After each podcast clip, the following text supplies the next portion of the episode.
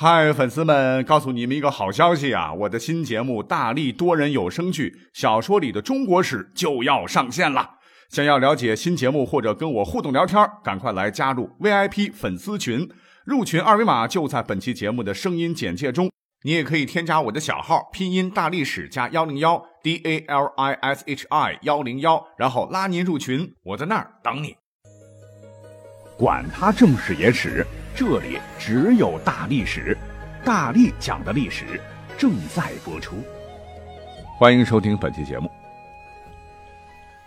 我们讲过，历史上的皇帝啊，其实呢是个高危职业。所谓是福兮祸所伏，祸兮福所依啊。表面上看，皇帝老儿们是荣耀无比，实际上他们在历史上是一群最不幸的人。别的不说，光看年龄啊。他们平均寿命啊只有三十九点二岁。那抛开古时候人均寿命短哈，光是被干掉死于非命的就一大批。哎，说到这儿，问你一个问题啊，那历史上在中国第一个被干掉的皇帝是谁呢？没错，是胡亥。之后啊，杀皇帝就成了一个历史传统。你比如说，汉少帝被董卓杀了，东晋的孝武帝被妃子杀了。隋炀帝被宇文化及杀了，唐敬宗被太监拿刀劈死了，等等，哈是举无枚举。那皇帝都自称是真龙天子啊，那看来我国历史上敢屠龙的人不少，所以由此引出了本期的节目，那就是历史上谁宰的皇帝最多？哈，宰几个才能拿到冠军呢？马上来讲讲这个有趣的内容。那我看到一些历史书籍啊，说在中国历史上啊，屠龙的最高纪录。是一个人杀掉了仨皇帝的宇文护。宇文护是谁呢？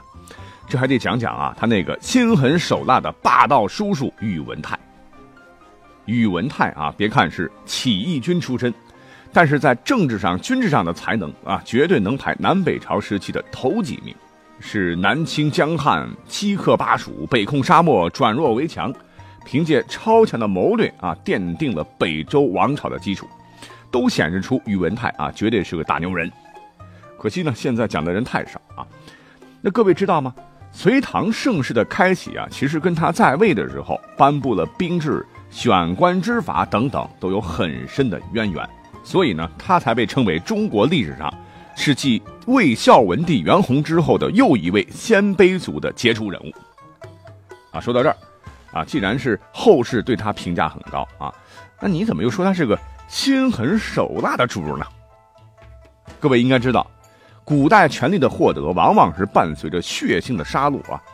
相比较他的历史功绩啊，他在冲击权力顶峰的时候，皇帝们往往都会成为政治斗争的牺牲品。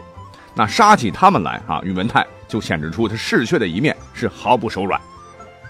公元五百三十四年，北魏的孝武帝元修啊，被权臣高欢。逼的是走投无路啊，带着情妇明月和明月的哥哥元宝炬等入关，投靠了亲妹夫宇文泰。其实，在那个时候啊，什么亲戚呐，没有利用价值就得死啊。没多久呢，宇文泰就把元修给活活毒死了，立了元宝炬为帝。元宝炬啊，其实也是皇亲国戚啊，他爷爷就是北魏孝文帝元宏的孙子。换言之，元宝炬的妹妹元修的这个情妇明月。就是元修的堂妹啊，啊，反正是挺乱的哈，还没出五福呢哈。元修，你这是乱伦。总之啊，元宝炬命还不错啊，一不留神就成了西魏的开国皇帝，在位是十七年，四十五岁的时候啊去世了，谥号文皇帝。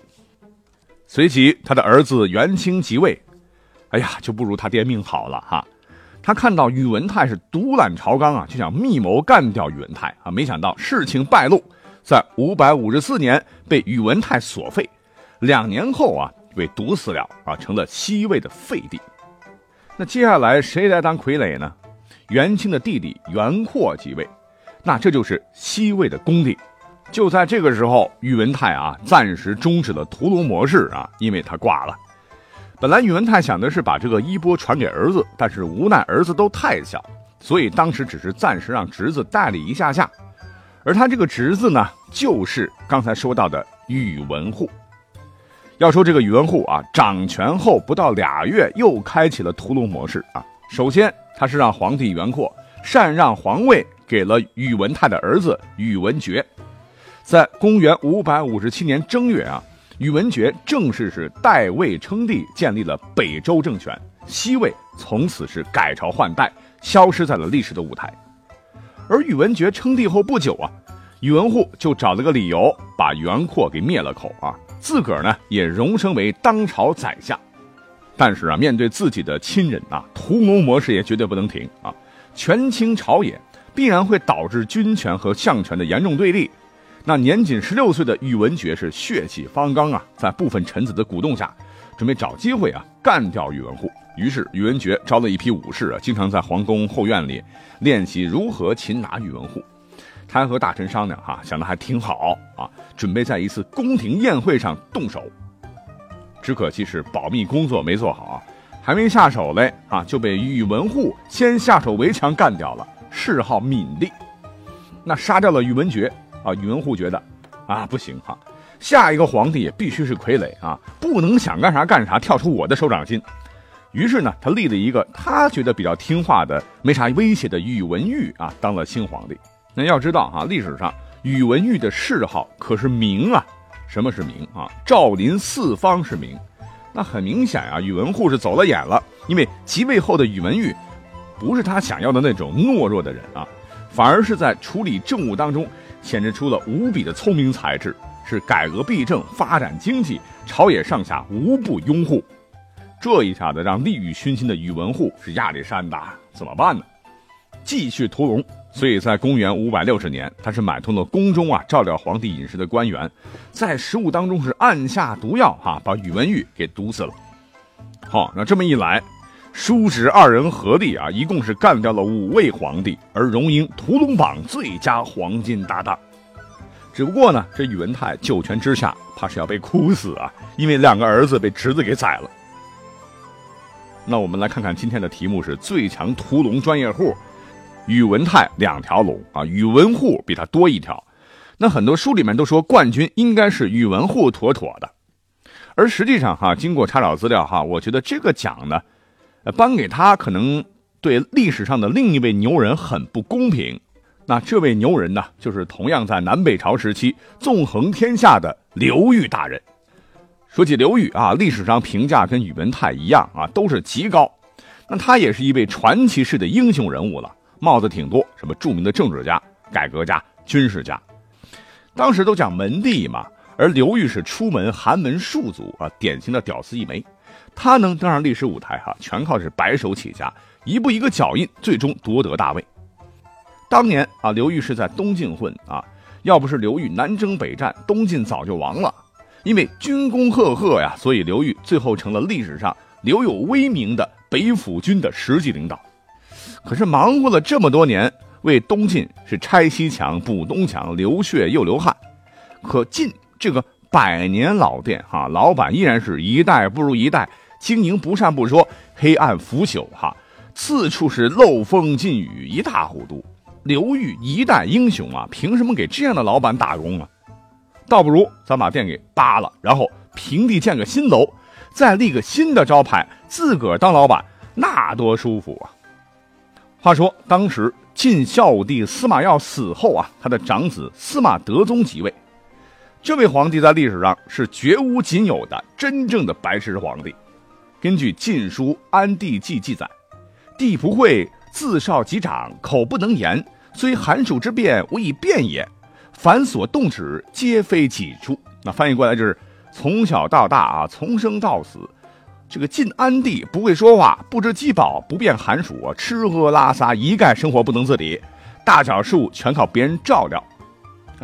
这个跟我们之前讲的一些白痴皇帝不一样啊，那些顶多是昏君或者是轻微智力低下，但这位司马德宗，用现代医学来讲，那就是属于先天痴呆哈。原因就是他爸司马曜是长期酗酒，史书载流连内殿，醒志既少，外人罕得觐见。你说你喝的都酒精严重中毒，神志不清啊，这班也不能上。你说生的这个孩子能不受影响吗？啊，所以在这里要提醒各位哈，想要健康宝宝的朋友，一定要早日的戒烟戒酒。哎，这样子，好像有点偏题了哈。呃，总之啊，侍奉这个老板刘裕是何等人物，铁定是无法忍受的。那晋安帝司马德宗活到三十七岁的时候啊，你看，别看生活是不能自理，但是身子骨很硬朗，能吃能喝能睡啊。你说能被伺候的这么好啊，多亏他的弟弟司马德文，为了照顾痴呆哥哥，是不离左右，端屎端尿啊。这让刘裕很头疼，因为他找不到机会下手啊。终于有一次，司马德文生病了啊，没来宫里伺候。刘裕是立马派出的亲信，叫王少之，溜到宫中啊，把司马德宗给勒死了。而司马德宗就是晋安帝。你没有生育能力，谁能继承大统呢？哎，刘裕很快就把司马德文捧到了名誉老板的位置，史称晋恭帝。那关于晋安帝的死因，虽然史书上说法都略有不同。但可以肯定的是啊，都是刘裕命王韶之所杀，所以该把人头记到刘裕身上。好，我们再说到司马德文呐，比起他哥，他可不傻呀。很明显，自个儿小命啊就攥在刘裕手里。即位以后呢，是拿出照顾哥哥的劲头，对刘裕是毕恭毕敬啊，生怕刘裕发飙。但是，刘裕啊想当这个老板，想的都疯了，怎么能放过他呢？不能放过，这肯定的，但是要讲究方式方法。虽然是皇帝示弱，但人家毕竟是正说。就算是你胜券在握，你也必须要走好每一步，千万不能有差错。所以在公元四百二十年年初啊，常年驻守在外地的刘裕啊，突然有一天啊，请手底下的亲戚吃饭。当时啊，大伙儿都喝了不少的酒，是微醺。刘裕就开始说了：“兄弟们啊，要不是我大义凛然，晋早就倒闭关门了。虽然呢。”我是不怕流血牺牲，带领弟兄们平定了四海，最终保住了皇室。唉，无奈是岁月如飞刀，刀刀催人老。我都这把年纪了，已经很累了哈，也该好好的享受一下荣华富贵了。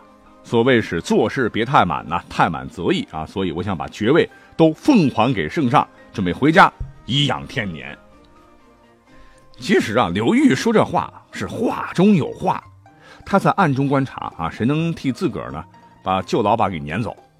所以满桌子的人当时是谁也没听明白啊，真以为是老大谦虚啊，都是随声附和，一个个的向领导敬酒，什么大哥危难之中救大晋于水火，居功至伟啊，什么大哥能有如此决断，必然是万世楷模，彪炳千秋，是一阵马屁啪啪啪。刘裕听罢，只是点头，笑而不语。酒席散后，各位是各找各妈。可是酒席当中有一位中书令啊，唤作傅亮，刚走到府外，哈，这冷风呼的一吹，哦，突然脑袋开窍了，哈，哦，原来主公是这个意思，赶紧是掉头往回跑啊，走到大门口，大门已经关闭。你想啊，傅亮多聪明啊，立马跑到小门敲门求见。这时候刘裕接待了他，啥多余的话都没有啊，傅亮直接说。我明日就去宫里，那你需要多少人？哦，几十个人就够了。好，第二天这个傅亮就到了都城健康啊，运作之下，司马德文立即下诏征刘裕回中央辅政。哎，这可离皇帝的位置就更进一步了。一切准备工作暗地里呀也是安排停当啊。这年六月的一天，傅亮忽然是走进皇宫，三叩九拜行大礼之后呢。给司马德文呈上了一篇文章，这司马德文一看，不得了啊，竟然是一篇禅让诏书的草稿。史书载，当时司马德文很平静，他说：“若不是当年刘公出兵讨伐叛乱，大晋早就亡了。刘公已经让大晋的寿命延长了二十年，所以今天禅位，我司马德文是心甘情愿。”说完，提笔蘸墨，照着草稿。一字不差的誊了一份诏书，就交给了傅亮。刘裕这边肯定先不能接哈，不要不要不要不要，啊，那好，我就收下了哈。经过几次的谦让之后呢，在公元四百二十年七月五号，如愿以偿的是另起炉灶建立的新公司，国号为大宋啊，登上了皇帝的宝座。这一年呢，刘裕已经是五十八岁了，史称宋高宗，也被后世誉为南朝第一帝。而晋恭帝司马德文则被降为零陵王，带着后妃家眷是凄凉出宫，搬到了都城郊外，过起了软禁的生活。一年后的公元四百二十一年九月啊，害怕夜长梦多啊，刘裕让心腹把毒酒啊放到司马德文面前，逼他喝下。司马德文不肯，摇头说：“我信佛啊，佛说人如果自杀，转世不能再投人胎。啊，管你信不信，我们先得弄死你！哈！”兵士们一拥而上，把他摁在床上，活活用被子给闷死了。这一年，司马德文三十六岁。好，到这儿啊，就说完了刘裕杀的两个皇帝。那既然他能荣膺屠龙榜冠军，肯定还有其他皇帝喽。啊，当然，除了这两位倒霉催的哈，还有桓楚王朝的武道王桓玄，对外称王、对内称皇帝的蜀国乔纵，以及南燕帝慕容超、后秦帝姚泓，共六位，真是前无古人后无来者。当然啊，如果是把皇帝严格定义在朝代表上有的啊，我觉得那他也很牛啊。但鉴于刘裕是开了杀戮禅让皇帝的先河，宇文护又是小字辈一个，那屠龙榜单第一给刘裕，我觉得应该也没啥问题吧。所以说啊，就给刘裕，给刘裕，给刘裕吧啊，反正也没啥奖金是吧？好，那我们的节目是一档不太严肃的历史节目啊，听着开心就好。我们下期再会。